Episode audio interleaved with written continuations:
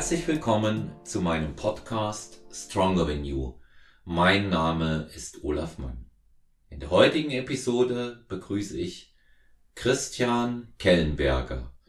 Chris Kelle wird uns erzählen, was einen erfolgreichen Naturalathleten ausmacht, was er vom Cardio-Training hält, wie viele Wettkämpfe er schon bestritten hat und natürlich ganz interessant, wie seine Arbeit als Juror bei GNBF-Wettkämpfen abläuft. Ich freue mich auf eine interessante Episode mit Kelle. Ja, herzlich willkommen, Christian Kelle Kellenberger bei Stronger Than You. Quasi schon das zweite Mal dabei, kann man sagen, weil du hast ja uns auch ähm, die Ehre gegeben, ganz kurz in den Interview-Schnipseln von der deutschen Meisterschaft in Bad Falling-Bostel dabei zu sein. Und jetzt freue ich mich umso mehr, dass ich dich hier auch am Mikrofon habe und äh, ja, nochmal herzlich willkommen auch im Namen der Hörerinnen und Hörer. Ja, vielen Dank, Olaf, und ich freue mich sehr, dass ich heute dabei sein kann. Ich habe echt schon einige Folgen von dir mir angehört und verfolgt es auch und ja, freue mich heute dabei zu sein. Das ist natürlich schön, wenn, das haben wir nicht abgesprochen, dass du das jetzt sagst, dass du einige Folgen gehört hast. Und das ist natürlich, das ist natürlich schön, wenn wir auch wissen, dass von unseren Gästen und auch von den äh, zahlreichen Athleten, die bisher äh, bei uns schon waren oder sein werden, auch der Podcast regelmäßig ähm, gehört wird. Und wir haben natürlich sehr, sehr viele GNBF-Athleten immer dabei. Und so einer bist du auch, ähm, einer unserer erfolgreichsten.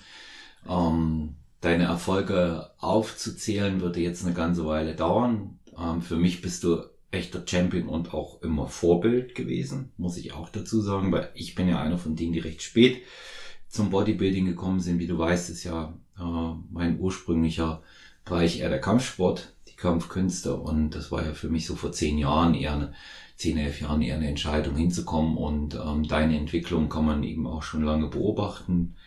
Du bist Gebietsrepräsentant für die GNBF äh, für Baden-Württemberg und ähm, vorhin ähm, werde ich mal mit einem lachenden äh, Auge dann auch mal Außenminister der GNBF genannt, weil du ja für die internationalen Wettkämpfe da als äh, Verbindungsmann zuständig bist. Und, das muss man jetzt auch gleich dazu sagen, last but not least, du bist Neustudiobesitzer bei dir, nicht wahr? Ja, das ist richtig und da wird man vielleicht nachher auch nochmal kurz sprechen. Also ein großer Einschnitt nochmal so in meinem beruflichen und natürlich dann auch sportlichen äh, Leben. Und äh, ja, da freue ich mich sehr drauf und das ist jetzt auch ganz gut angelaufen. Hm. Ja, also ich, ich denke mal, ich steige hier gleich mal ein, wenn du einverstanden bist. Ich denke mal, in der heutigen Zeit äh, nach äh, Lockdown äh, eins bis drei dann ähm, ein Studio zu übernehmen, das ist natürlich ein Wagnis auch, ja. Aber du hast das riskiert, hast gesagt, okay, jetzt ist die Chance da. Meinen alten Beruf hänge ich an den Nagel und beginne hier was Neues. Und du hast mir im Vertrauen auch gesagt, dass das ja irgendwo für dich ähm, den, das, das Hobby zum Beruf machen war. Und wie kam es dazu? Erzähl das mal unseren äh, Hörern und Hörern, dass du dich dann so entschieden hast. Ja, also das ist tatsächlich eine, eine Geschichte, die einfach nur das Leben so schreiben kann. Das war nie mein Ziel, dass ich mich da selbstständig mache und da ein Studio übernehme. Also ich mache das auch weiterhin mit demjenigen, der das bisher schon alleine sehr erfolgreich geführt hat, der Andi Wildermuth, der ist da weiterhin mit beteiligt. Wir sind da dann hälftig praktisch Gesellschafter jeweils. Und es hat sich ergeben, wirklich nicht geplant, sondern einfach, wie, die, wie ich sagte, das Leben schreibt so manche Geschichten. Ich hab, hatte einen super Job, mit dem ich auch happy war. Ich war Vertriebsleiter bei der Siemens BKK, die größte Betriebskrankenkasse in Deutschland, hatte einen super tollen, äh, ein super tolles Team. Die Arbeit hat mir wahnsinnig Spaß gemacht und deswegen gab es für mich so gar keinen Grund, mich da irgendwie umzuorientieren. Aber ich habe dann den Andi äh, kennengelernt im, im Rahmen von einem Urlaub, von einer Urlaubsreise und klar, wir hatten beide natürlich das gleiche Interesse dann, wo es um das Thema Fitness äh, ging und Kraftsport und Fitnessstudio und haben dann recht schnell äh, gemerkt, dass wir aus der gleichen Ecke kommen. Und dann sagte er, dass er ein Studio hat. Und dann hat man sich so unterhalten. Wir haben beide Kinder in einem, im gleichen Alter. Und äh, dann sind wir auch nach dem Urlaub so freundschaftlich in Kontakt geblieben. Und das hat sich dann echt eine Weile so gezogen, dieser Kontakt. Und dann hat er immer mich mal wieder angesprochen, ob ich dann als reiner Studioleiter bei ihm einsteigen äh, möchte, wo ich gesagt habe, ja, das, dass da aktuell, dass das für mich jetzt kein, keine Option erstmal ist, weil, wie gesagt, mein Job mir da wirklich auch Freude bereitet, den ich hatte. Und äh, als es dann aber wirklich eine Option mal war, dort wirklich mehr mit einzusteigen als Teilhaber, wurde das dann tatsächlich für mich auch interessant. Und so ist es dann letztendlich gekommen, dass ich zum 30.06.2021 ja, mein Beschäftigungsverhältnis, meinen sicheren Job im Angestelltenverhältnis äh, gekündigt habe und in dieser doch wirklich etwas verrückten Zeit jetzt äh, den Schritt in die Selbstständigkeit gegangen bin mit einem Fitnessstudio, die ja zum Jahresanfang alle geschlossen waren, wo natürlich, ich habe Familie, das weißt du, ich habe äh, ja, ich habe hier ein Haus und so weiter, also da hängt ja schon ein bisschen was dran.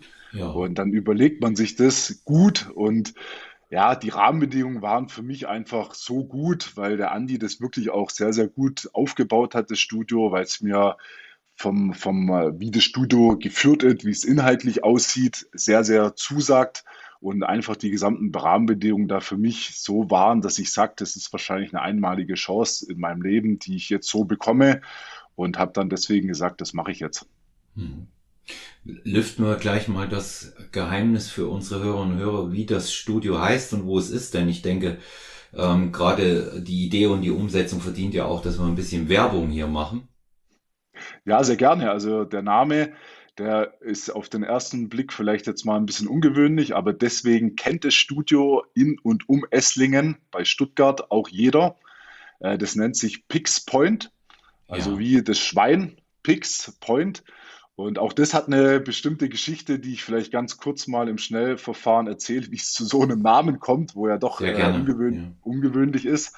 Und zwar äh, ist der Ursprung von diesem Studio wirklich so, so ein Kraft-Dreikampf-Powerlifting-Studio, ein sehr kleines Studio gewesen, Ende der 70er, Anfang der 80er Jahre. Und der Inhaber ist dann äh, mit ein paar Freunden äh, ja, durch die Republik getourt und hat dann irgendwo in Bayern den Ort äh, Pix, äh, Pixdorf, äh, Schweinspoint äh, hieß der Dorf äh, Schweinspoint und hat dann das Ortsschild abfotografiert und sich nachgebaut und hat gesagt, das wird jetzt der Name von meinem Studio, das ist das Pixpoint. Und äh, deswegen, äh, so kam das zustande und deswegen kennt das Studio in Esslingen auch wirklich jeder ist hoher Identifikationsgrad. Also ich finde, ich finde es auf der einen Seite witzig und auf der anderen originell, weil du hast einen Wiedererkennungswert. Ja, also ja. heute, heute in den Studios, klar, man kennt die auch, äh, die ganzen Ketten, aber überall hängt Fit dran, hinten, ja. Mhm. Clever Fit, MacFit, FitX und ähm, sehr originell ist es nicht. Und natürlich, wenn es ein inhabergeführtes Studio ist, so wie das eure, dann ist ein ähm, hoher Identifikationsgrad möglich.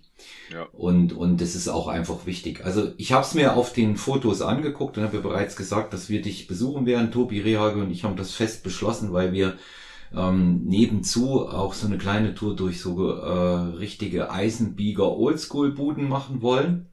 Und der Tobi besucht gerade aktuell in seinem Urlaub äh, den äh, Osten unserer Republik und hat dort in Meißen und in äh, Freiberg paar wunderbare ausgemacht. Ich habe eins in meinem Heimatort und ähm, natürlich wäre das Pix Point in Esslingen auch ein hervorragender Anlaufpunkt, den wir dann im Bälde mal besuchen wollen. Wenn du jetzt äh, kurz skizzieren müsstest, jetzt auditiv, wir haben ja kein Video, aber was, was zeichnet das äh, Studio bei euch aus, das Pix Point? Was ist das Besondere? Wenn man von dir absieht mal. Äh, ja, das Besondere ist tatsächlich, dass es besonders ist. Und zwar, das fängt schon bei der Location an, dass es so praktisch ein paar Treppen runtergeht und dann so ein bisschen Underground-Feeling äh, hat, mit Graffitis an den Wänden, mit indirektem Licht, mit knapp 2000 Meter Indoorfläche. Also wir haben einen riesen Trainingsbereich wir legen weniger Wert so auf Wellness, also der bei uns eine, Saunalandschaft und ähnliches sucht, der ist da wirklich auch falsch am Platz, das sagen wir auch so, sondern unser Schwerpunkt und Fokus liegt wirklich auf den, auf den Maschinenpark, auf dem Krafttraining an sich, auf den Freihandelnbereich. Also wir haben alleine sechs verschiedene Beinpressen in jeglicher Ausrichtung. Wir haben einen Mix zwischen alten Galaxy, Künstlermaschinen, wirklich die äh, im Ursprungszustand, wie sie damals gebaut wurden, aber auch den neuen Blackline Techno Gym Gerätepark. Wir haben ein externes äh, Frauenstudio noch, wo nur für unsere Damen ist. Wir haben einen Outdoor-Bereich wo direkt unter der Brücke ist, die in Esslingen über Neckar drüber führt. Direkt darunter ist unser Outdoor-Bereich direkt vorm Studio. Und äh, ja, das ist einfach so ein Zusammenspiel, was, den, was diesen Flair ausmacht und dieses Ganze so besonders macht. Mhm. Also für, äh, für mich klingt's eben halt auch so, wie wir es gewohnt sind von jeher. Ja.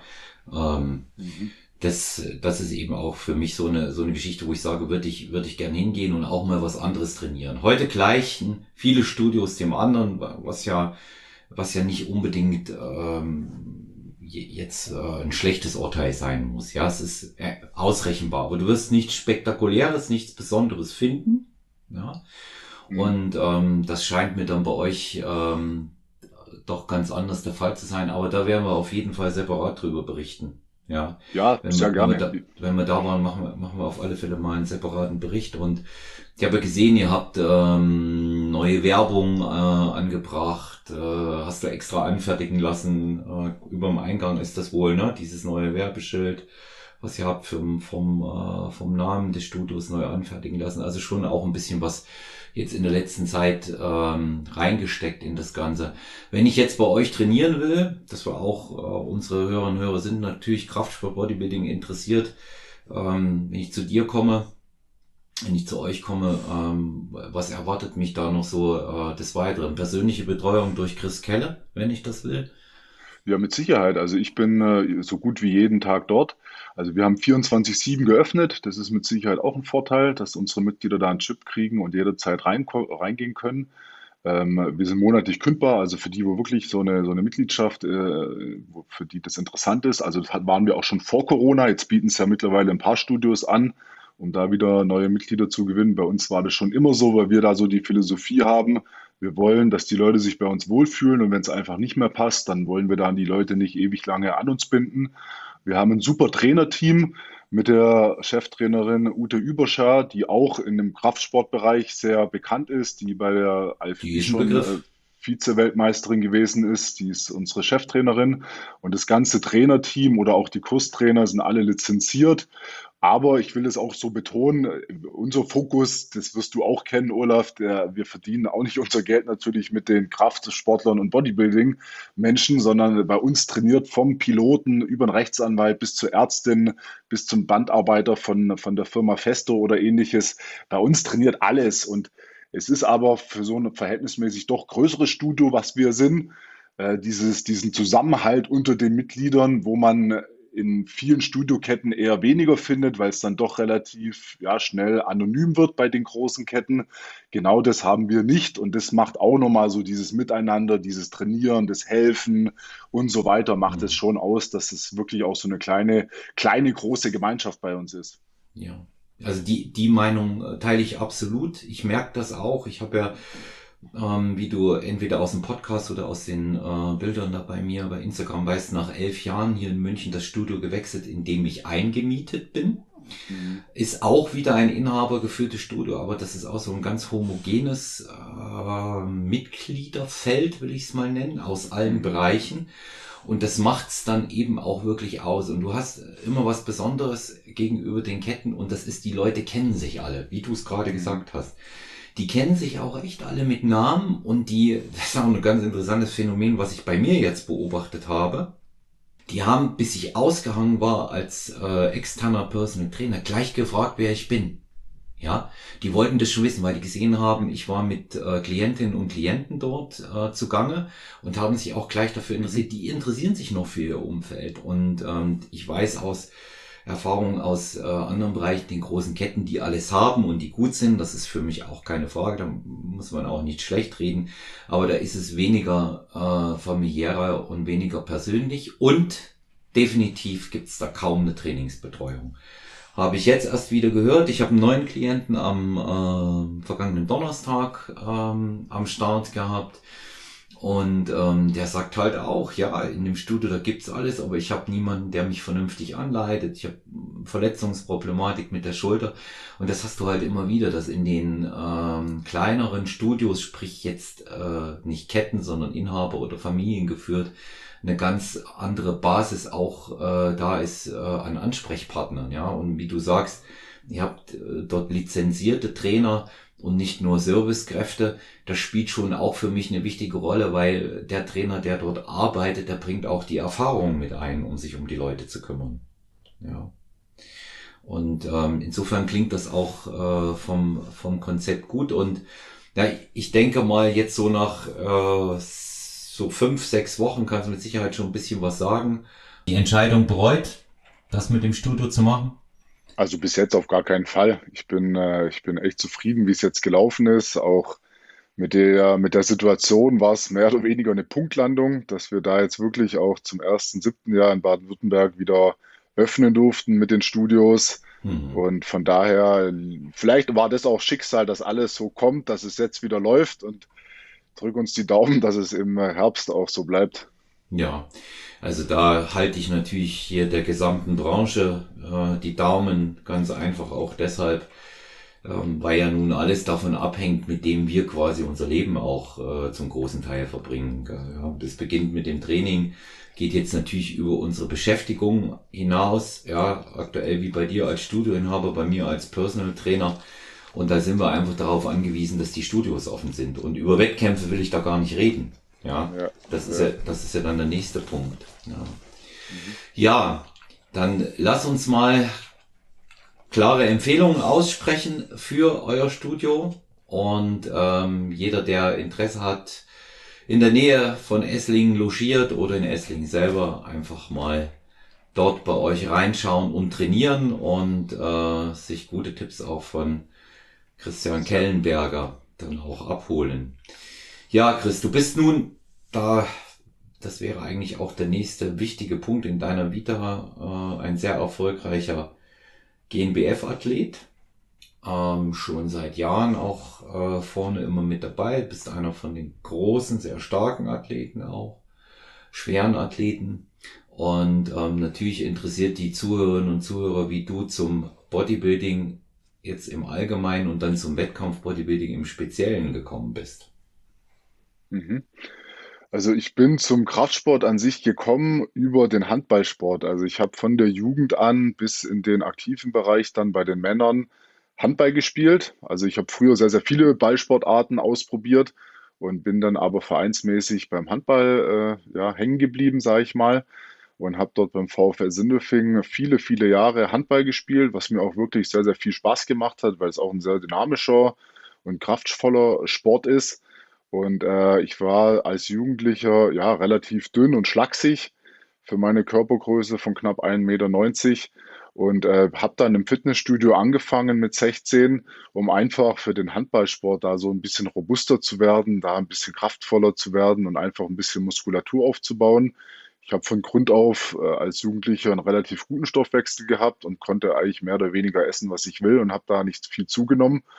Und äh, ja, so bin ich dann äh, zum Kraftsport gekommen und die Überleitung dann zum, zum ja, Bodybuilding oder auch dann zum Wettkampfsport war dann die Zeit so äh, Anfang, Mitte meiner 20er Jahre, wo ich nebenberuflich dann noch ein äh, BWL-Studium gemacht habe, wo ich über drei Jahre dann dreimal die Woche abends immer nach der Arbeit dann nach Tübingen zu den Vorlesungen gefahren bin.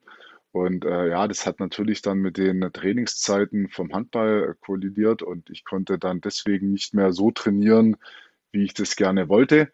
Und äh, natürlich im Fitnessstudio kannst du trainieren, wann du willst. Und das habe ich dann auch fleißig weitergemacht und das am Anfang dann auch noch parallel gemacht, dass ich Handball gespielt habe und auch die ersten Wettkämpfe schon gemacht hatte an der Anfangszeit, wo ich noch aktiv im Handball war.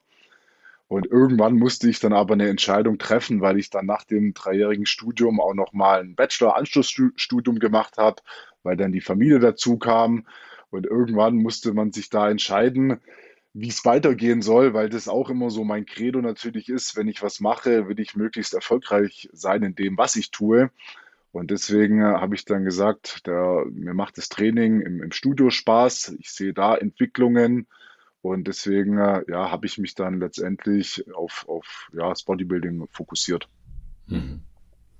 Und ähm, gut, wenn, wenn man jetzt Bodybuilding trainiert oder Krafttraining macht, ähm, wird man ja nicht automatisch Wettkämpfer. Und wie ist es dazu gekommen bei dir? Ja, das ist bei mir auch schon immer so gewesen, dass ich eigentlich ein Typ bin, der schon irgendwo sich mit anderen messen will, der ein Ziel braucht, um im Training immer Vollgas zu geben. Also ich bin gerne auch beim Handball ins Training gegangen, aber mit dem klaren Fokus, ich will am Wochenende Spiele machen und Spiele gewinnen. Und deswegen, äh, ja, war es für mich äh, keine Option, dass ich sage, ich trainiere jetzt da einfach mal so vor mich hin und, und werde vielleicht stärker oder sehe besser aus oder wie auch immer, sondern ich hatte schon immer diesen Wettkampfgedanken vor Augen. Das ist bis heute so geblieben, dass mir das unheimlich viel Spaß macht das, deswegen habe ich ja auch schon jetzt, ich kann dir gar nicht die Anzahl an Wettkämpfen sagen, aber mit, mit Sicherheit 60, 70 Wettkämpfe jetzt schon gemacht. Hm, ich weiß, dass es äh, viele sind bei dir, ja. ja. Ja, weil ich dann einfach bei einer Saison nicht nur einen Wettkampf mache, sondern in der Regel dann gleich drei, vier oder fünf. Und äh, weil ich mir das einfach dann Spaß macht, letztendlich auch das Ergebnis zu präsentieren, sich da zu messen, die Fortschritte dann auf der Bühne zu sehen, sich auch eine, eine gewisse Sicherheit wieder reinzuholen, das habe ich auch gemerkt dass ich eigentlich erst im zweiten, dritten, vierten Wettkampf dann so die Bestform mir abhole, was auch die Definition, die letzte Härte angeht, als auch die Präsentation. Und es hat für mich so viele positive Faktoren, einfach dann auf Wettkämpfe zu gehen und mehrere Wettkämpfe auch zu machen. Ja, ist interessant. Also jeder, jeder geht es tatsächlich anders an. Von vielen hörst du, die dann sagen, ja, eins, höchstens zwei pro Saison. Ja. Und dann gibt's eben auch Athleten, die ähm, über die Anzahl der Wettkämpfe überhaupt zu ihrer Bestform dann kommen, so wie du es auch gerade geschildert hast. Ja. ja, wenn man dich nun sieht, du bist eine Erscheinung, 1,90, äh, groß und breit. Und ähm, sagt dann ja immer, dass es die großen Athleten schwerer hätten mit dem Aufbau. Was machst du anders als andere? Ist dann auch gleich meine Frage hier hinterher, weil ich weiß, das interessiert die, gerade die Leute, die größer sind und Schwierigkeiten haben damit. Das ist ja nicht das Training alleine. Ja, da gehören mit Sicherheit ein paar Faktoren dazu. Also ich muss sagen, ich war noch nie in meiner ganzen Laufbahn jetzt die letzten 20, 25 Jahre groß verletzt. Das ist mit Sicherheit ein, einer der Erfolgsfaktoren. Das hat, auch das hat aber einen Grund und auch den Tipp kann ich vielen immer nur mitgeben und sagen, Leute, wärmt euch genug auf, guckt, dass eure Muskulatur dynamisch, elastisch bleibt dehnt euch auch mal zwischendrin, sonst ist alles verkürzt und man reißt sich auch mal was leichter, weil die, die, siehst du bestimmt auch in deinen Studios oder mit deinen Klienten, die dann reinkommen und sich auf die Bank legen und anfangen. Ja, ja. Und das ist, glaube ich, das, was ich auch so vom Handballsport gelernt habe, dass man sich immer gründlich aufwärmt, dass man da auf seinen Körper achtet und äh, dass ich da keine große Verletzung äh, jetzt die letzten äh, Jahrzehnte hatte, kann ich halt schon fast sagen, ist mit Sicherheit ein, ein, ein Geheimnis des Erfolgs.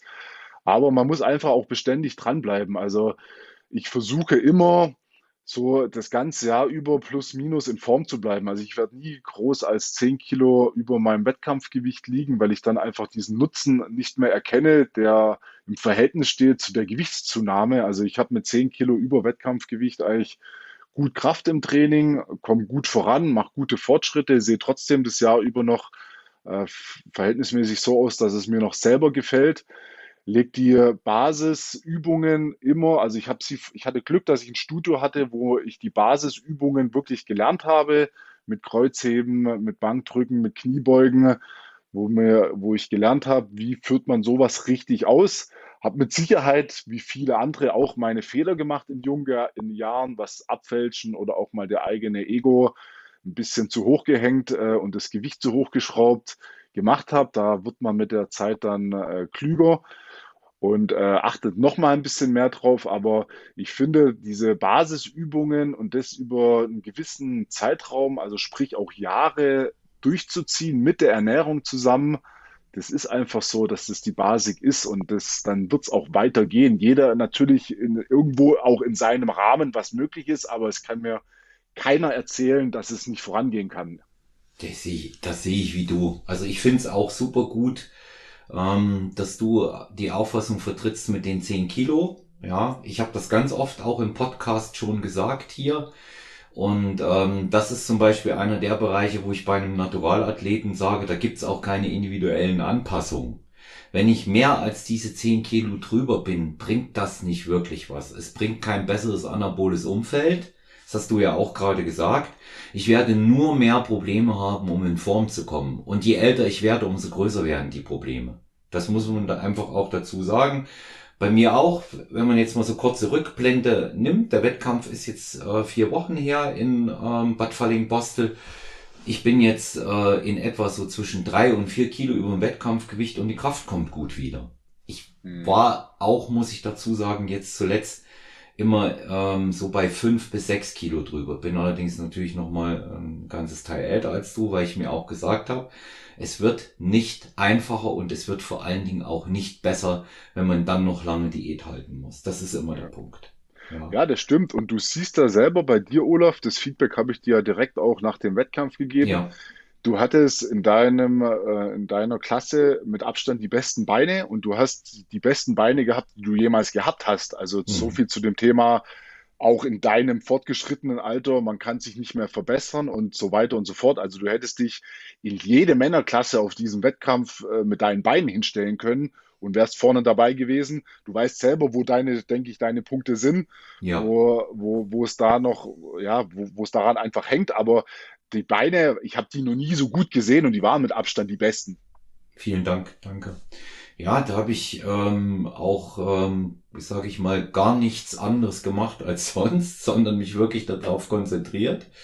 Und ich habe es ja in dem einen Podcast zur Vorbereitung ähm, auch erzählt, neben ähm, sicherlich ein recht durchdachtem Beintraining, wo ich die Belastungssequenzen immer zwischen äh, höherer und niedrigerer Belastung abgewechselt habe, ist auch das viele Cardio mit dafür verantwortlich. Mhm. Ist Fakt. Ja, in dem Fall, ob es bei jedem so funktioniert, das weiß ich nun wieder nicht. Das ist sicherlich auch eine Frage der individuellen Anpassung, aber ich führe halt auch die guten Teilungen in den Beinen und natürlich auch, dass sie ordentlich Volumen hatten, auch darauf zurück, dass das Cardio sich ausgewirkt hat auf das Training insgesamt. Ja. Mhm. mhm. Und für mich spricht sowieso vieles dafür, das wäre auch noch eine Frage äh, jetzt an dich gewesen, auch Cardio mit dazu zu machen, auch als Bodybuilder. Wie stehst du dazu? Ja, auch da ist natürlich vom, vom Handballsport jetzt, um da nochmal drauf zurückzukommen, äh, sehe ich das als grundsätzlich wichtig an Cardio oder Ausdauer, egal in welcher Form jetzt, ob das auf dem Fahrrad ist, ob das durch eine tägliche Aktivitätenzahl, was Schritte angeht oder durchs Joggen, was mir jetzt wirklich immer Spaß gemacht hat, eine Runde durch den Wald zu joggen und so weiter. Gerade auch noch, wo, wo unser Hund jünger war und da noch mit, mitlaufen konnte äh, bin ich oft mit dem äh, joggen gewesen. Natürlich merkst du das dann bei einem Wettkampfgewicht von, von 95 Kilo plus 10 dann in dem Fall. Mit 105 merkst du dann, wenn du durch den Wand, äh, Wald äh, trampelst, äh, mit der Zeit merkst du das an den Gelenken. Also das waren dann eher Waldläufe von 30 bis 45 Minuten, sonst merke ich das dann halt mit der Zeit auch. Aber in letzter Zeit, auch gerade jetzt, wie gesagt, als der Hund jetzt älter wurde und wir haben ihn jetzt leider vor, vor ein paar Tagen dann ähm, ja, einschläfern müssen, mhm habe ich viel, bin ich viel laufen gegangen, war morgens immer derjenige, wo dann um sechs schon die Runde gedreht hat und einfach durch diese tägliche Aktivität, Aktivität über die Schritte viel gemacht hat, wo mir auch gut getan hat, wo man den Kopf mal ein bisschen frei kriegt oder abends dann nochmal nach der Arbeit oder nach dem Training nochmal eine Runde laufen gewesen ist. Aber ich würde das auf jeden Fall so unterschreiben, dass ich sage, wie du es jetzt auch gerade erwähnt hast, es ist, es muss eigentlich Bestandteil sein, egal in welcher Ausprägung und Form wer es nicht macht, wird sich langfristig keinen Gefallen tun. Ja. Ja, also ich habe ich hab da interessant ist auch die Argumentation äh, von äh, Bodybuildern aus den anderen Verbänden hier zu dem Thema. Ne? Also ich hatte ja ähm, sowohl äh, Ronny Rocke schon da, ähm, als auch neulich den Stefan Kienzel, der im mhm. Übrigen für alle Verbände Athleten sehr erfolgreich vorbereitet, auch für die Naturalverbände, für die GNBF. Und der hat auch ganz klar gesagt, Cardio-Training gehört schon allein deshalb dazu, damit du überhaupt die hohen und harten Intensitäten im Krafttraining stemmen kannst. Mhm. Wie soll denn das Herz-Kreislauf-System das packen? Wie soll es denn ähm, zu einer Durchblutung kommen, wenn die Gefäße dazu gar nicht in der Lage sind? Ja, und das sind, das sind viele, das sind viele rein medizinische Aspekte. Gut, bei mir kam jetzt mit dieser ähm, Wahnsinnsidee Bodybuilding, Wettkampf und ähm, Triathlon innerhalb eines Kalenderjahres natürlich nochmal ein Cardio-Schippchen dazu. Mhm. Und ähm, da blieb mir auch gar nichts anderes übrig, weil der ähm, Triathlon ist ja schon am 4.9. auch schon ordentlich was mit in die Vorbereitung einzubauen. Aber weißt du, was das Geile war diesmal, Chris? Ich habe noch nie in der was? Vorbereitung so viel gegessen wie in der. Ja, ich, ja, ich habe wirklich bis zum Schluss, du kannst eigentlich sagen, bis die letzten zehn Tage so, ja. Da habe ich natürlich dann auch runtergedreht, um richtig leer zu werden. Ich habe mit dem Leermachen früher angefangen, weil ich gemerkt habe, das tut mir gut, wenn ich es so mache. Es wird besser funktionieren. Ja. Aber ich, ich bin, ähm, sag ich mal, keinen Tag unter 2400, 2500 Kalorien gegangen. Musste ich gar nicht, hätte ich auch nicht geschafft. Ja, ja das hätte ja. ich auch nicht geschafft. Und ich bin eingestiegen in die Vorbereitung mit 3,8, fünf Wochen vorher, vor dem Wettkampf, als klar war, dass es stattfindet. Mhm. Und das war, das war dann letztendlich ähm, auch das Ergebnis. Und ähm, ich, ich bin der Meinung, dass wenn man das so ganz gut unter einen Hut bringen kann, und da ist nun tatsächlich jeder anders, aber wenn man es gut unter einen Hut bringen kann und es mag, dann passt das auch. Ich weiß aber, dass es viele Athleten ähm, aus unserem Bodybuilding-Lager gibt, die Cardio einfach nicht mögen, die es nicht machen wollen. Ne? Und ja, ich meine, ich meine, das ist ja ist jedem seine eigene Entscheidung, wie bei genau. vielen anderen im Leben auch. Und äh, mehr als einen Tipp geben und ein paar Argumente pro Cardio hast du gerade aufgezählt, wo ich 100% d'accord bin. Und wenn das einer nicht macht, dann ist es halt ein Bereich, wo man praktisch nicht komplett ausschöpft. Und wenn dann nochmal zwei bis drei andere Bereiche auch noch dazukommen, wo man sagt, mach doch das, probier doch da noch auf, achte darauf, von Schlaf, Erholung, alles mögliche Themen. Und dann wundern sie sich, warum sie irgendwo nicht weiterkommen nach, mhm. nach einer bestimmten Zeit. Ja, dann muss man halt auch mal sagen, okay, das machst du nicht da, sagst du, willst du ein bisschen Abstriche machen, darauf hast du keine Lust. Da muss man halt leider auch sagen, okay, dann äh, musst du dich halt einfach mit dem zufrieden geben, was du hast. Ja, dann, dann, äh, dann wird's eben auch nicht mit einer, mit einer Top-Shape. Ja, und so mal voll, vollkommen äh, unabhängig von den genetischen Voraussetzungen, die natürlich eine wichtige Rolle spielen, das wissen wir auch. Im Keimsport so wichtig wie im Bodybuilding, gerade im Natural-Bereich, sind sie sehr wichtig, äh, die, die Gene aber ähm, in Topform bringen. Das sage ich jetzt einfach nicht mal als kühne Behauptung, sondern das ist eine Feststellung als Trainer. Das schafft jeder. Wie weit das damit gehen kann, und da rede ich nicht mal über einen Wettkampf, aber sich in Topform bringen, richtig definiert zu sein, das schafft jeder, wenn er sich wirklich zusammenreißt. Das ist für mich eine Frage der Disziplin. So ist es. Also sehe ich ganz genauso. Und da trennt sich dann ja die bekannte Spreu vom Weizen, Olaf, dass da einfach viele nicht in der Lage sind oder es nicht wollen, das zu investieren, was sie gerne auf dem Wunschbild irgendwo sehen wollen und deswegen sehen wir haufenweise Leute in, im Studio, die äh, wahrscheinlich sogar relativ regelmäßig trainieren, sogar teilweise, aber ja. wo halt relativ wenig dann über einen gewissen Zeitraum passiert und wo dann halt das Ganze drumrum, und das ist ja nicht weniger wichtig als das Training, dann in Summe einfach nicht passt. Und äh, so Leute landen dann teilweise bei dir, wo du aus denen du dann vielleicht in deinem Job als Personal Trainer noch was machen kannst, aber da wirst du mit Sicherheit auch das eine oder andere Mal, ja, denen nochmal sagen müssen, hey Leute, so wird's nicht funktionieren, denke ich mal, oder? Ja, ja. Da kann ich ein dreifaches Ja geben, was das angeht, weil ähm, ich habe das ja mittlerweile auch in, in drei Kategorien eingeteilt bei den Klienten und ich rede wirklich nicht über Wettkampfathleten, ja. Die stellen ja da sowieso nochmal in der allgemeinen Behandlung eine besondere Spezies dar. Ja. Aber ähm, du hast, du hast im Grunde genommen hast du drei Fraktionen. Ja, du hast die, die sagen, sie wollen und machen es einfach nicht. Auch das, was du ihnen sagst. Ja. Dann sind die, die immer übertreiben.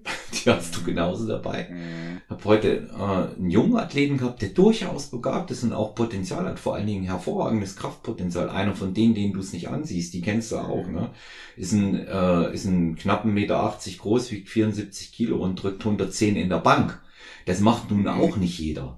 Ja. Mhm. Aber er erzählt mir, ja, du, gestern habe ich unseren Kniebeugetag gemacht und dann habe ich fünf mal fünf gemacht und wo ich gemerkt habe, das geht noch gut, aber ich war eigentlich schon vollkommen am Ende. Da habe ich dann nochmal drei damit gemacht und dann nochmal damit. Steht halt nicht im Plan. Mhm. Ja. Ja. Mhm. Und ähm, Fraktion Nummer drei sind die Leute, die ewigen Absichtsbekunder die immer sagen, sie wollen das machen und machen es gar nicht ja, und mhm. kommen nicht mal ins Training. Das, das hast du, das hast du dabei und ähm, das ist immer das, was ich sage. Ein Personal Trainer zum Beispiel ähm, wird die Leute nicht dazu bringen, zu trainieren, sondern er wird sie im Training und mittels eben der Stellschrauben, die er in der Ernährung für die Regeneration kennt und beeinflussen kann, zu mehr Leistung animieren. Ja, aber äh, ich sage das auch immer zu den Leuten ganz klar. Ich kann weder für euch essen, schlafen noch trainieren. Das funktioniert nicht. Mhm. Das ist, das kann, das kann auch ein Trainer nicht sicherstellen. Viele kommen ja mit den absurden Vorstellungen ähm, zu einem Personal Coach und sagen, ähm, ja du, also jetzt, wo ich dich hab, dann müsste das eigentlich schneller gehen. Mhm. Ja. Mhm. Und ähm, das ist wie, wie ein ähm, älterer Klient, der eine Einsicht äh, da auch absolut hat in, in Geduld, mal zu mir gesagt hat, das wäre so, wie wenn er seinem Gitarrenlehrer mehr Geld geben will, damit er schneller Gitarre spielen lernt. Mhm. Das, das, sind, das sind eben Dinge, die da, die dabei überhaupt nicht äh, funktionieren. Ja. ja. Chris, dein, dein, äh, dein schönster Wettkampf für dich, dein schönstes Erlebnis? Oh, da gibt's mittlerweile echt so viele, aber Ja, erzähl ruhig. Ja. also ich denke, was, was auf jeden Fall so eine bleibende Erinnerung sein wird, sind, sind zwei Sachen. Einmal äh, der, der Moment, als äh, wir, also äh, wir, damit meine ich der, der Peter Clement, das ist der, wo in dem Studio, wo ich so die letzten 15 Jahre immer trainiert habe, mit dem FM Meichingen, auch ein Mhm. kleines inhabergeführtes Studio, sehr erfolgreicher Over-60-Athlet, Weltmeister, mehrfacher deutscher Meister, und äh, der ist gestartet auf der internationalen deutschen Meisterschaft damals in, äh, in Neu-Ulm. Und der Jonas Notter, mit Sicherheit auch vielen ein Begriff, auch ein sehr, sehr erfolgreicher Athlet, Weltmeister, Profi, deutscher Meister. Und äh, ich, sind, wir sind alle drei praktisch auf der internationalen deutschen Meisterschaft im Mai gestartet in Neu-Ulm und konnten alle drei den deutschen Meistertitel an dem Abend feiern. Und äh, das war mit Sicherheit so ein, ein Tag, wo man nicht vergisst, so in dem Wettkampf geschehen. Mhm. Und äh, mit Sicherheit ein anderer Tag, den man nicht vergisst, war dann, wo ich rübergeflogen bin nach Amerika und dort meinen dann zweiten Profi-Start gemacht hatte, nachdem ich ja bei der WM in Athen mein, mein Profidebüt damals gegeben habe, war ich ein Jahr später, bin ich nach San Francisco rübergeflogen und habe dort dann, also mit meinem Sohnemann und habe dort meinen Profi-Start gemacht bei der Zeus Classic in San Francisco. Und es ist natürlich schon geil, wenn man da dann über ein Flugzeug nach San Francisco reinfliegt und weiß, man geht da jetzt hin, um, um eine, einen Profi-Wettkampf zu bestreiten. War dann auch durchaus erfolgreich. Ich konnte den zweiten Platz dort äh, mit nach Hause nehmen. Schön. Und nochmal ein extra Award für den Most Muscular des Wettkampfs. Kriegt man da auch nochmal so eine schöne, ja, so ein schönes Plakat, wo es schön eingerahmt ist. Und das sind ja mit Sicherheit eine von vielen schönen Momenten gewesen äh, in der, in der Wettkampfgeschichte von mir. Hm. Ja, schön. Wie gesagt, du bist halt auch einer der erfolgreichsten und ich wiederhole mich da gerne auch immer großes, äh, großes Vorbild äh, für mich gewesen, auch als sportlich extrem fairer Athlet, muss man sagen. Auch immer für andere da und äh, absoluter Profi auch auf der Bühne. Also das sind, das sind so Dinge, die ich dann äh, auch immer äh, auf, äh, auf ein Vorbild dann projiziere. Weil du, weil du das auch gerade erwähnt hast, dein äh, Profi-Debüt und dann dein zweiter Profi-Start in San Francisco bei der Zeus Classic, ähm, das werde ich auch öfter gefragt, aber natürlich hören wir es uns jetzt mal aus erster Hand von dir an. Was sind denn die Unterschiede zwischen dem Profi- und Amateurstatus im äh, Natural-Bereich? Wie muss ich mir das auf den Wettkampf bezogen und alles andere vorstellen?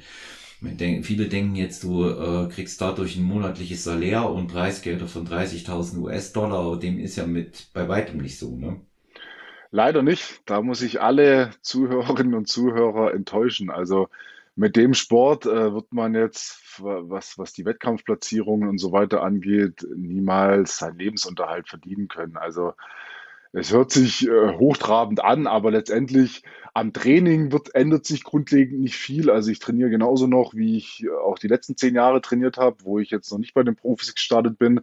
Der Unterschied ist einfach, wenn man bei den Profis startet, man muss als Zugangsvoraussetzung ähm, seine Klasse gewonnen haben. Es müssen mindestens fünf Teilnehmer in der Klasse gewesen sein, damit es auch irgendwo ein bisschen untermauert, dass das Niveau dementsprechend da gewesen ist.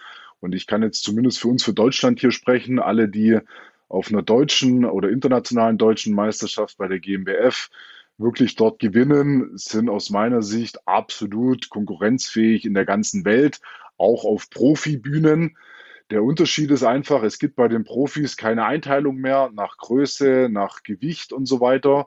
Manchmal gibt es noch eine Masters-Kategorie dabei, manch, bei manchen Profi-Wettkämpfen aber auch nicht. Da sind dann alle einfach miteinander drin. Und äh, ja, da ist dann in der Regel schon so, dass auch dort die, die vorderen Platzierungen ein gewisses Niveau haben. Also bei der Zeus Classic, da sind dann auch Athleten gekommen, die kommen dann halt aus der ganzen Welt. In Amerika natürlich sind überdurchschnittlich viele aus Amerika mit dabei, aber also ich war der Einzige, der aus Deutschland dabei war, aber es waren durchaus noch ein paar andere Nationen vertreten.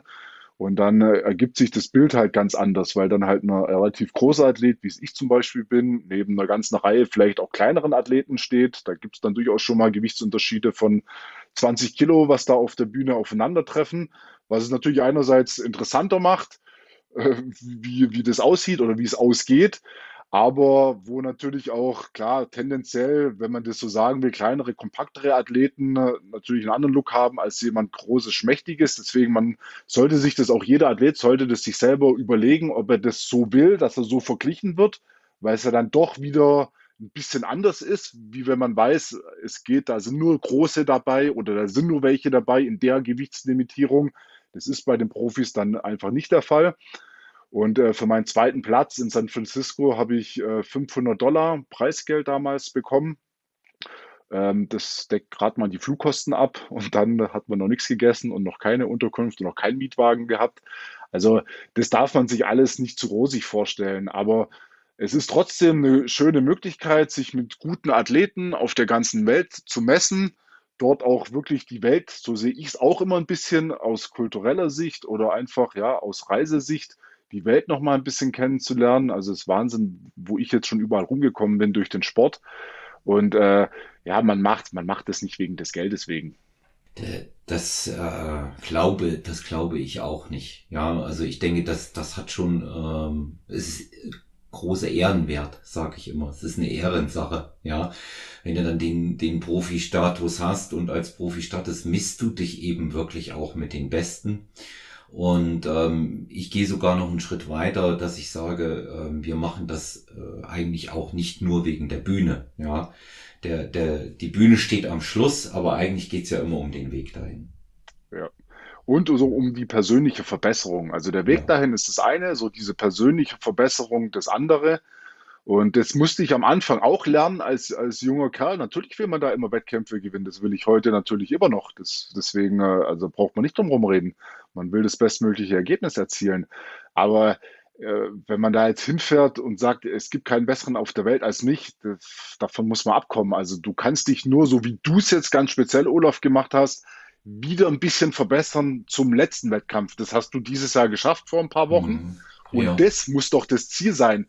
Wenn dann auf einmal fünf Leute da sind, wo du denkst, äh, Wahnsinn, alle erster Wettkampf, alle sehen brutal gut aus und du wirst halt Sechster hinter denen und bist trotzdem besser geworden, dann ist es doch trotzdem ein super Ergebnis. Also das muss, also ich sehe es mittlerweile so und trotzdem ist das Ziel natürlich Wettkämpfe zu gewinnen. Also da braucht man auch nicht drum herum reden. Ja, und es kommt ja immer noch hinzu, mit diesem Verbesserungsgedanken bin ich hundertprozentig bei dir. Das war das war für mich auch ganz wichtig. Ja, jetzt äh, mhm. auch in Bad Falling-Bostel.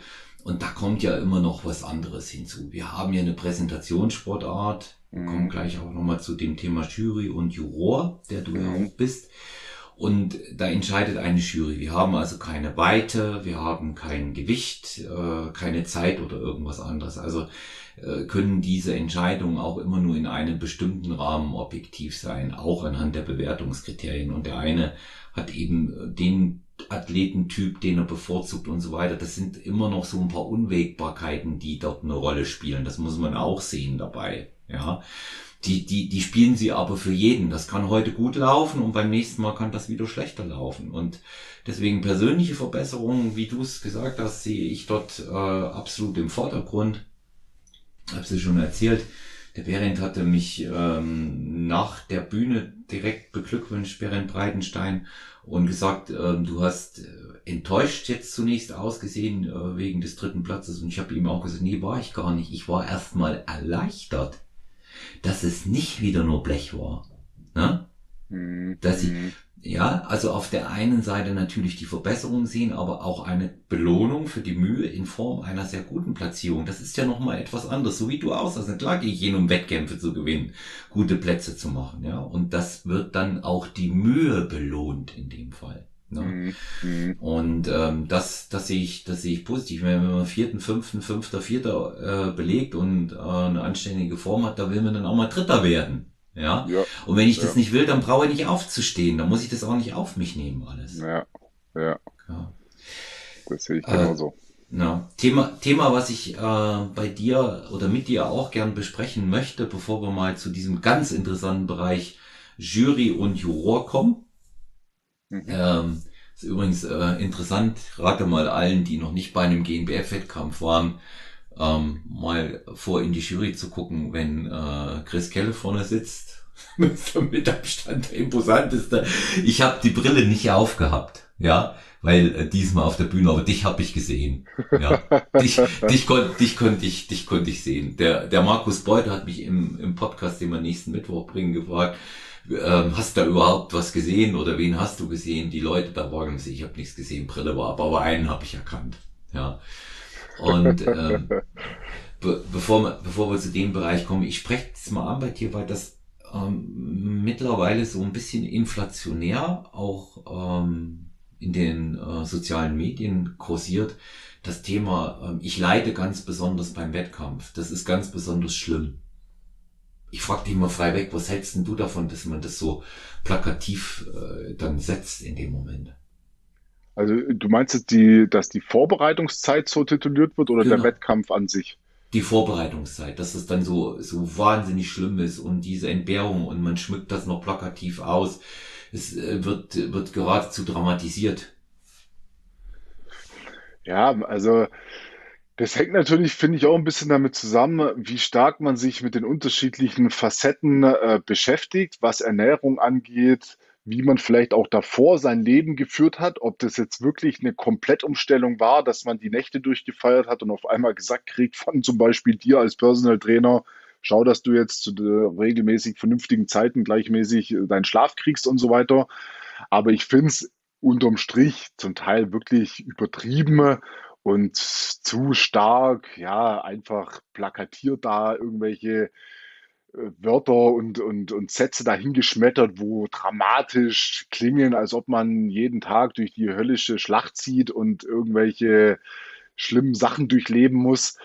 Ich finde, wenn man sich mit den unterschiedlichen Facetten, die da, die da einfach sind, mit der Ernährung, mit dem Training, mit der Erholung, wenn man sich damit beschäftigt, dann kann jeder für sich damit einen Weg finden, wie man damit gut zurechtkommt, wie man sich Mahlzeiten gut zubereiten kann, die auch nach was schmecken.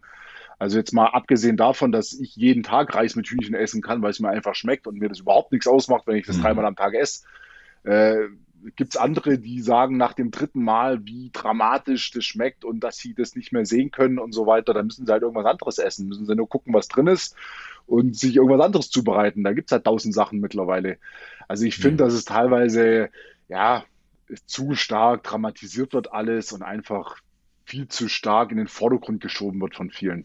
Ja, und dieses Leiden, das meine ich immer. Ja, ja, ja. Das, das ist so, das ist so ein Punkt. Gerade ähm, dadurch wird es auch erschwert. Äh, mhm. Wir beide sind uns, denke ich, sicherlich einig, wenn ich sage, Frauen haben es sowieso schwerer in der Diät, schon allein durch, durch die hormonellen Rahmenbedingungen, mhm. ja. ja. Aber leider kommt es eben dann auch immer, dass sie äh, auf irgend, irgendwelchen YouTube- oder Instagram-Kanälen dann äh, lesen, dass das eintritt und das eintritt und automatisch tritt es dann auch ein. Wenn ich drüber nachdenke, nur lange und oft genug tritt es dann auch ein. Ja. Das ist, das ist ja, das ist ja immer der Punkt, den man dabei sehen muss. Und ja. aus dem, aus dem Grund sage ich, man, man sollte mehr auf sich schauen, Mhm. Und weniger auf andere, ist sowieso auch grundsätzlich mein Appell an alle, die Wettkampf machen. Es ist eine Individualsportart. Mhm. Natürlich ist der Verband eine äh, große Familie, lass es mich mal so sagen, und die Athleten sind sportlich fair untereinander und einige oder äh, sogar die, die Masse ist ja befreundet auch und kennt sich seit Jahren. Nichtsdestotrotz mhm. ist es eine Individualsportart und ganz ehrlich, ich habe es auch so gesagt, ich habe im bevor ich äh, noch Bad von den Bosse bin, mit Berlin telefoniert und der hatte mir erzählt, wer in meiner Klasse antritt. Ja, mhm. ich gesagt, Berend, unwichtig. Ja, mhm. weil wenn ich dort was reißen will, muss ich in der Lage sein, jeden zu schlagen. Und ich mhm. weiß, jeder wird kommen und wird in Form sein. Mhm. Da wird keiner kommen und nicht seine Hausaufgaben gemacht haben. Und wenn ich mhm. davon ausgehe, dass vielleicht einer schlecht in Form ist und ich dann eine Platzierung gewinne, dann wird das ein signifikanter Fehler sein. Mhm. Genauso wie es ein signifikanter Fehler ist, jemanden für unschlagbar zu halten. Das ist mhm. genau dasselbe.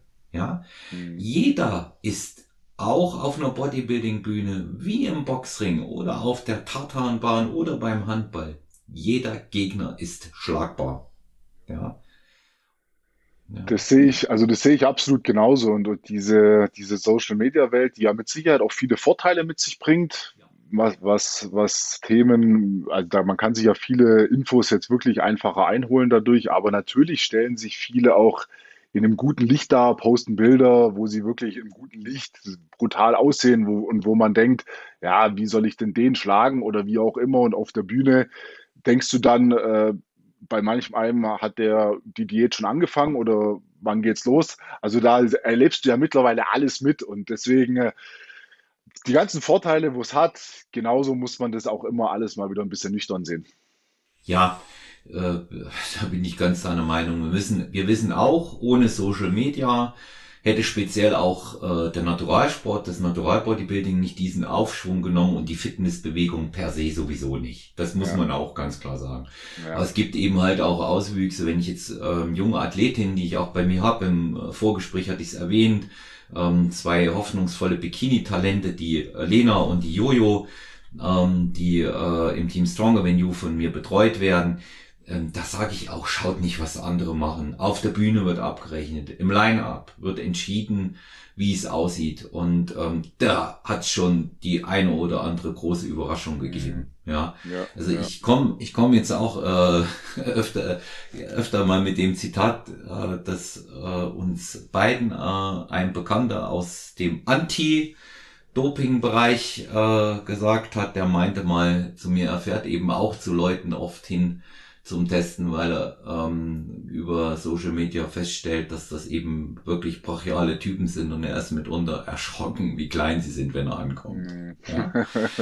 Und äh, das, das, ist, das ist eben wirklich auch eine Darstellungsfrage. Auch das ist jedem selber überlassen und das ist gut, wenn er das für sich macht und nutzen kann, finde ich gut. Sag ich ganz mhm. ehrlich, wenn es jemand für sich gut macht, ist es in Ordnung. Habe ich auch überhaupt gar kein Problem damit. Und der Erfolg, der ist jedem gegönnt, weil es nützt unserem Sport so oder so. Das muss man mal ganz klar sagen. Und ich habe ich hab's ähm, tatsächlich für, für Bad Falling-Bostel und eben auch andere Wettkämpfe nicht gesagt, weil ich nicht drüber reden wollte vorher. Ja, wollte nicht hochfertig erscheinen und äh, ich wollte einfach auch äh, meine Form für sich sprechen lassen. Das war mir wichtig. Mhm. Ja? Mhm. Und mhm. ähm, das ist so ein bisschen, so, wie hat's Markus Beuter gesagt, ein bisschen altersmilde. Ja, mit mhm. knapp 53 kann man sich das erlauben, dann auch mal nichts vorher zu sagen. Ja, ja denke ich, dass das, dass das in Ordnung geht. Ja, äh, Christo, als, als Juror seit einigen Jahren auch dabei. Mhm. Bist also jemand, der bei den Wettkämpfen die Athletinnen und Athleten auch beurteilt und judged. Und ähm, als erstes möchte ich dich mal fragen, wie siehst du denn ähm, die, die Gesamtentwicklung in unserem Sport? Rein die sportliche Komponente. Wie stark oder wie viel stärker sind die Athleten geworden? Wie viel stärker werden sie? Du hast ja gute Vergleichsmöglichkeiten, auch weil du selber schon lange dabei bist. Ja, also ich kann sie wirklich beurteilen. Von der ersten deutschen Meisterschaft in Werdau damals war ich als Zuschauer dabei. Bevor ich dann im nächsten Jahr auch als Teilnehmer gleich mit dabei war, habe ich das ja die letzten Jahre ja wirklich komplett so verfolgt. Und das muss man einfach schon sagen, dass es Wahnsinn ist, wie die Entwicklung da Fahrt aufgenommen hat, was die, was die Form der und auch die Anzahl der Athleten angeht, die da wirklich auch international dann wirklich große Erfolge feiern konnten. Und ich habe es ja vorhin schon mal ganz kurz angeschnitten, dass ich sag, jeder, der ins Finale auf einer deutschen Meisterschaft kommt, in eigentlich jeder Klasse, also da schließe ich gerne auch die Frauenklassen, die Mastersklassen, die Physikklassen, alle mit ein. Die können alle international da wirklich gut mithalten und liefern da gute Ergebnisse international auch ab. Und die, ich bin immer wieder trotzdem überrascht, obwohl ich es mitverfolge. Jedes Jahr aufs Neue sehen wir neue Gesichter, neue, junge oder auch teilweise ältere Athleten, so wie du ja auch erst dann über 40 äh, auf die Bühne gegangen bist, mhm. die da wirklich auftauchen und echt wirklich eine super Form bringen. Und ich glaube, da spielt auch Social Media und alles Mögliche mit eine Rolle, dass es bekannter wird, dass sich mehr Leute dafür dann entscheiden, auch mal auf die Wettkampfbühne zu gehen, auch wenn sie vielleicht dann schon älter sind oder ganz junge Athleten. Und wir hatten ja durchaus den einen oder anderen Gesamtsieger, wo wirklich äh, das erste Mal einen Wettkampf gemacht hat und dann gleich auch schon den Gesamtsieg mitgenommen hat. Oder auch Junioren hatten wir schon, die Gesamtsieger geworden sind die letzten Jahre. Deswegen, also die Entwicklung, um auf deine Frage da ganz konkret zu antworten, war die letzten Jahre steil nach oben, sowohl qualitativ als auch quantitativ. Hm. Also sehe sehe ich genauso. Ich kann es ja auch seit langer Zeit äh, beurteilen. Bin auch nicht als Aktiver, aber schon auch als, ähm, als Beobachter. Und ich höre das ja auch immer von den Athleten der ersten Stunde, so wie du, die dabei waren. Also du, der Christian Schneider, äh, Nikolaus Rochas, die das auch sagen, Behrendt selber oder Dr. Andi Müller, die ja auch äh, diese Entwicklung sehen, auch vor allen Dingen immer wieder die, der, der starke Nachwuchs, äh, der nachrückt hier. Ähm, allein in Bad Falling-Bostel ähm, der junge Athlet von Mirko, der Robin, ja, mhm. Der Newcomer und Juniorenklasse gewonnen hat. Ne? Mhm. Und beim und, Gesamtsieg äh, dann äh, Dritter, glaube ich, war oder so. Also ja, auch da wirklich ganz vorne dabei war. Ja, und, und ähm, de, das ist ganz interessant. Ich habe äh, ich hab Mirko und Robin davor getroffen. Mirko kenne ich ja auch schon lange. Große Ehre, mit ihm auf der Bühne zu stehen und haben wir äh, geredet und dann sagt er, ja Olaf, ich weiß noch nicht, ob das mit dem Interview was wird. Wir werden wahrscheinlich nicht so lange da sein. Wir fahren dann gleich wieder. Und dann habe ich zu ihm gesagt und habe so den Robin angeguckt. Der hatte ein bisschen glasige Augen, weil du hast gesehen, er war fertig. Ja. Und dann sage ich, ich glaube nicht, dass ihr gleich wieder fahrt. ja. Und dann kam Mirko hinterher zu mir. Ich meine, der, der weiß ja selber auch eigentlich, was er für Athleten am Start hat. Und das ist ja nun Meister seines Fachs auch mit den anderen in der Vorbereitung, nicht nur mit sich selber kam hinterher Mirko zu mir, ja, du hast, du hast wirklich recht gehabt, ne? Guck mal, wie weit der gekommen ist, der Junge. Ja, alle ja, war auch. Ja. Der war in seiner Gesamtform, hm, alle Athleten waren toll, ja, ohne Ausnahme dort, alle Athletinnen auch natürlich, aber der war für mich so der Hingucker, der war out of standing mit allem. Also für das Alter irgendwie äh, wirklich außerirdisch gut. Ja, ja absolut. Ja, ja er, ist ja, er ist ja auch kein ganz kleiner Athlet, Nein. aber eine sehr, sehr gute Form, keine großen Schwächen, sehr ja. gut austrainiert, gute Definition, gute Muskelmasse. Also Gesamtpaket, muss man sagen, haben die beiden echt gute Hausaufgaben gemacht. Ja. ja. Der hat eine schöne Linie auch, gerade so von der Seite. Hat mir, mhm. hat er mir sehr, mhm. hat er mir auch sehr gut gefallen, gerade als großer Athlet, ja. Da offenbaren sie dann auch immer wirklich auch Schwächen, ja. Mhm. Und ähm, dann, dann muss man mal sagen, der hat gepost für den ersten Wettkampf auch super. Also mhm. der ist auch bald äh, bei Stronger Venue zusammen mit Mirko. Ähm, mhm. Mitte September werden wir die äh, im äh, Podcast haben und ähm, bin ich schon bin ich schon ganz gespannt darauf, was der äh, junge Mann, was der Robin uns erzählen hat, auch noch ein bisschen schüchtern vom Wettkampf, äh, war ganz interessant, aber der lebt das auch zu 100 Prozent. Klar, wenn du so jemanden wie, wie den Mirko als Vorbild und als Coach hast, dann ja, äh, ja. das der hat der, der kann so einen Rohdiamanten auch äh, ganz, ganz wunderbar einstellen und, und äh, auf sanfte Art schleifen, sag ich mal. Ja, also ja. Einfach vorbildlich, ja.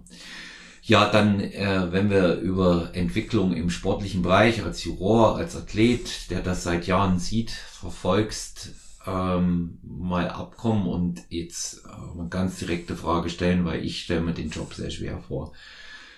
Wie schwierig ist die Arbeit als Jurymitglied, als Juror?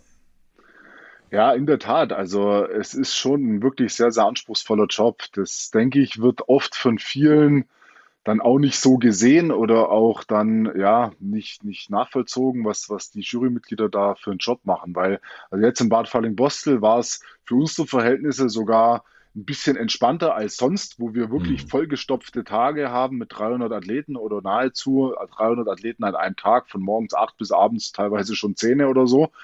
Und da war es jetzt mit dem Hygienekonzept und den regelmäßigen Pausen für unsere Verhältnisse auch ein bisschen äh, ja, entspannter in dem Sinne, dass wir einfach mehr Pausen hatten und da auch mal nochmal uns ja, von, von braunen Menschen auf der Bühne äh, kurz mal abwenden konnten. Aber man muss schon sagen, dass wir uns insgesamt im Juryteam unter dem Vorsitz auch von Daniel Gildner die letzten Jahre da auch stetig weiterentwickelt haben und immer noch weiter versuchen, professioneller zu werden. Auch jetzt nach der Meisterschaft wieder gab es den ersten Austausch, wo wir versuchen, uns weiter zu professionalisieren. Ähm, vielleicht einfach für die Zuhörerinnen und Zuhörer auch nochmal zur Info. Also es wird ja immer die beste und die schlechteste Wertung gestrichen von dem, von dem Jurorenteam. Deswegen ist ja Mhm. auch immer eine ungerade Anzahl an Juniorinnen und Junioren da eingeteilt. Und dann wird ein Mittelwert äh, ermittelt und der praktisch wird dann als Platzierung zusammengerechnet vom System. Und äh, jeder Juror und jede Jurorin versucht hier wirklich nach bestem Wissen und Gewissen da eine faire äh, Bewertung zu machen, die auch dann in der Auswertung, in der Analyse hinterher transparent ist, wo man dann auch sehen kann, wo gibt es eventuell noch Nachschulungsbedarf. Das ist durchaus mal bei neuen Klassen am Anfang der Fall gewesen, wo die Classic Physik oder auch die Men's Physik-Klassen noch früher eingeführt wurden oder auch die ganzen Frauenklassen, als die eingeführt wurden oder wo eine neue Klasse dazu kam. Also wir versuchen es dann immer sehr zu analysieren, auch im Vorfeld zu schulen, auf was geachtet wird. Da gebe ich auch nochmal den Hinweis an alle Interessierten, schaut euch auch davor das Regelwerk nochmal an, nach was die einzelnen Klassen wirklich auch bewertet werden. Wie viel Prozent zählt die Muskelmasse? Wie, wo zählt die Symmetrie mehr? Also bei der Classic Physik als Beispiel. Wo ist keine extreme Härte gefragt? Wo muss man einfach wirklich die Härte mit viel stärker berücksichtigen, wie bei der Athletikklassen bei den Männern als Beispiel? Und äh, dann ergibt sich manches Ergebnis schon von selbst, wo dann im Publikum teilweise manchmal ja auch ein Raunen da ist, wo man denkt, der kommt gar nicht ins Finale. Und wenn man sich dann einfach mal das Regelwerk anguckt, ist das eigentlich die logische Konsequenz daraus, dass einfach nach dem Regelwerk auch gewertet wird. Und äh, ja, wir in der Jury, wir versuchen da wirklich das nach bestem Wissen zu machen. Wenn auch an, einer aus der Jury wirklich einen Athleten in Vorbereitung hat, dann wird er dort nicht eingesetzt, wenn er mit dem irgendwie eine ja, Zusammenarbeit in irgendeiner Art und Weise hat. Auch das ist uns da wichtig nochmal zu betonen. Aber ich kann es nur jedem sagen, setzt euch da mal hin und wertet mal von mir aus fünf Klassen hintereinander durch. Dann habt ihr ungefähr so ein, äh, ein Zehntel vom Wettkampf mal gewertet und dann danach mal gucken, wie anstrengend es dann noch ist oder wie viel Spaß ihr habt und wie eure Wertungen vielleicht dann in Wirklichkeit mit dem Endergebnis übereinstimmen. Also das kann man ja selber als Zuschauer auch mal mitmachen. Aber ich habe da immer schon riesen Respekt davor gehabt. Äh, ich mache es sehr gerne, weil ich weiß, es wird auch von, von Behrendt und vom ganzen GmbF-Team sehr geschätzt und auch von den meisten der, der Teilnehmer und Zuschauer wird es geschätzt. Und trotzdem war es mir jetzt wichtig, nochmal ein paar Sätze inhaltlich zu sagen, dass man es ein bisschen nachvollziehen kann. Aber bevor ich da noch mehr sage, verweise ich einfach auf deine Folge, Olaf, mit Daniel, die du, glaube ich, schon mal hattest.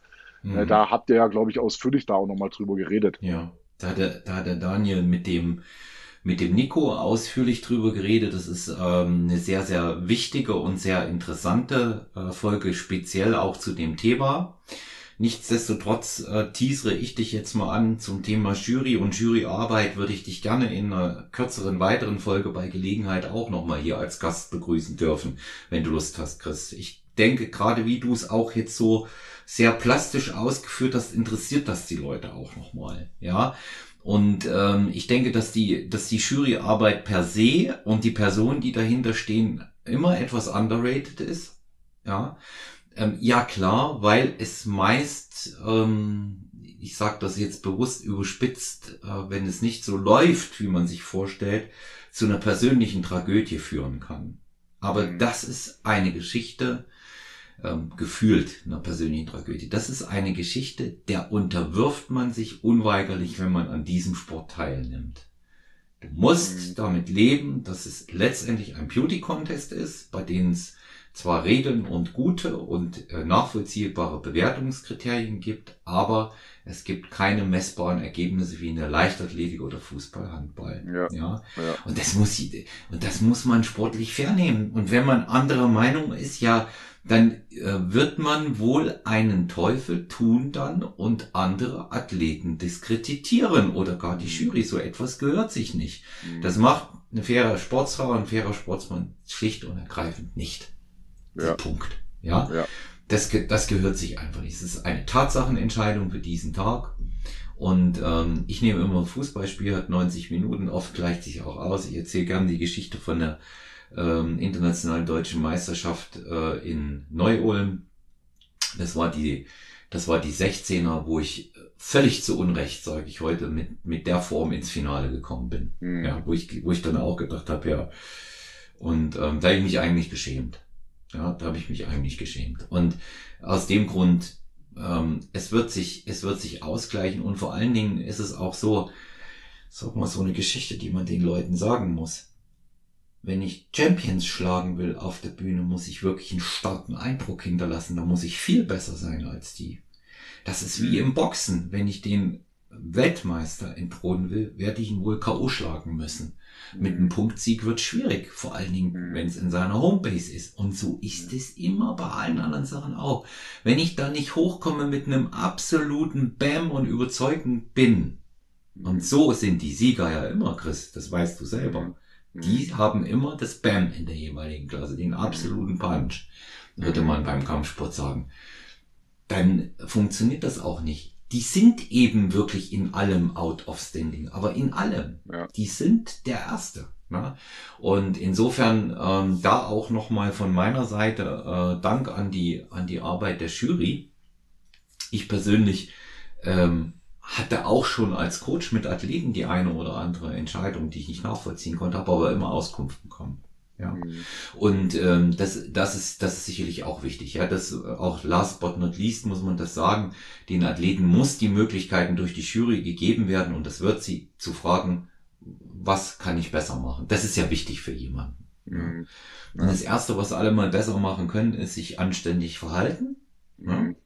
Nicht im Weltuntergang spielen, wenn es mal nicht so läuft, wie man sich vorstellt. Und vor allen Dingen beim nächsten Mal besser kommen.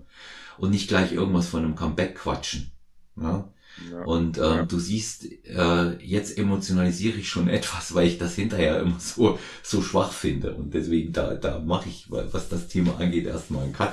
Und Chris, wenn du Lust hast, sehr gerne nochmal über die Jury- Juryarbeit auch berichten. Ja, das Ja. würde das würde mich sehr freuen, wenn du da nochmal Zeit nimmst. Mhm. Gerne.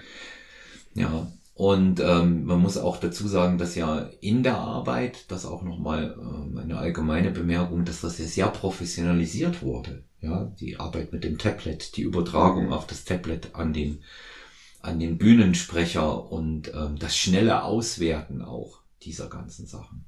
Ja. Ja. Und wie du es auch sagst, ich war in Bad Falling-Bostel ganz überrascht, als der Daniel sagte, wir machen noch einen Vergleich, die Zeit nehmen wir uns. Da ich gedacht, wow, das ist ja, hat's der ja noch gar nicht, ne?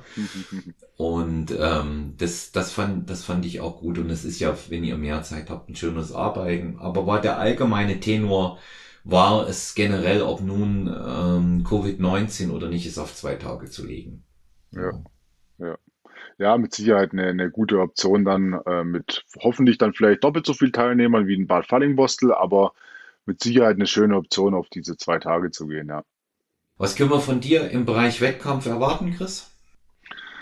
Ja, das, dass dieses Jahr äh, bei mir nichts passiert, weil es dieses Jahr tatsächlich seit dem Jahr 2005, wo ich mit Wettkämpfen angefangen habe, gab es nur das Jahr 2009, wo ich keinen Wettkampf gemacht habe. Und dieses Jahr wird das zweite Jahr sein, wo ich keine Wettkämpfe bestreiten werde. Einfach, ja, der beruflichen Situation jetzt geschuldet, auch mal der regenerativen äh, Situation geschuldet auch dem Versprechen, das ich meiner Frau gegeben habe, dass ich mal ein Jahr ohne Wettkämpfe durch den Sommer gehe.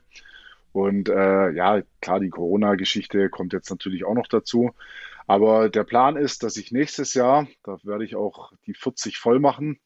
Ich habe im Januar Geburtstag und äh, nächstes Jahr will ich schon nochmal richtig durchstarten. Es ist auch geplant, dass ich ein oder zweimal dann nach Amerika rüberfliegen werde. Und nächstes Jahr wird es den ein oder anderen Profi-Wettkampf dann von mir noch geben. Ich bin gespannt und ähm, wie ich dir schon, ähm, viele Dinge erfährt man ja in dem Bereich auch ohne, dass man sie vorher weiß, aber du weißt ja, dass ich da immer gucke bei dir. Na? Mhm. Und weil du einer der, auch einer der größten und imposantesten Athleten bist und bin gespannt auf dein Paket, was du bringst. Ne? Und ähm, ja, meine, wer jetzt aufmerksam zugehört hat ähm, und weiß, du bist in knapp 1,90 Meter und bringst 95 Kilo Wettkampfform, ähm, da weiß man, wie das aussieht. Ne?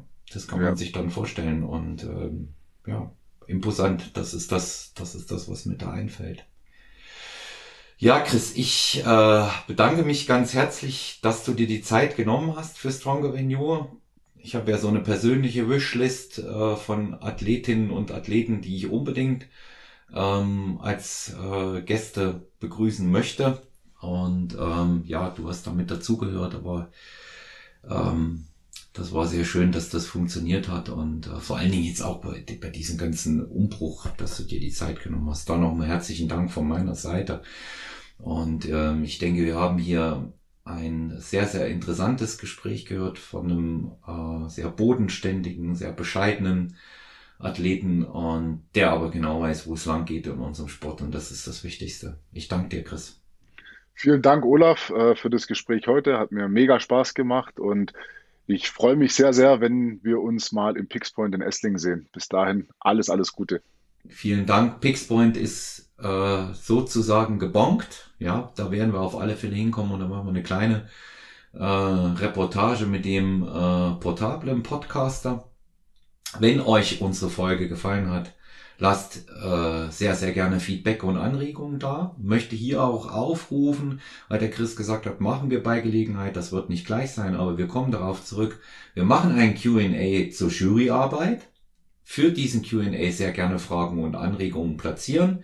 Entweder äh, bei Chris Kelle über äh, Instagram oder mann.olaf oder Stronger Than You Podcast. Natürlich am besten gesammelt ähm, bei personal-trainer.gmx.eu. Das ist auch die äh, E-Mail-Adresse, wo ihr alles andere bezüglich Anregungen oder vielleicht auch diskrete Anfragen dalassen könnt. Und wie immer könnt ihr mir gerne WhatsApp-Sprachnachrichten oder auch äh, Schreibnachrichten schicken und Feedback dalassen. Abonniert uns, bleibt uns gewogen. Alles Gute, euer Olaf.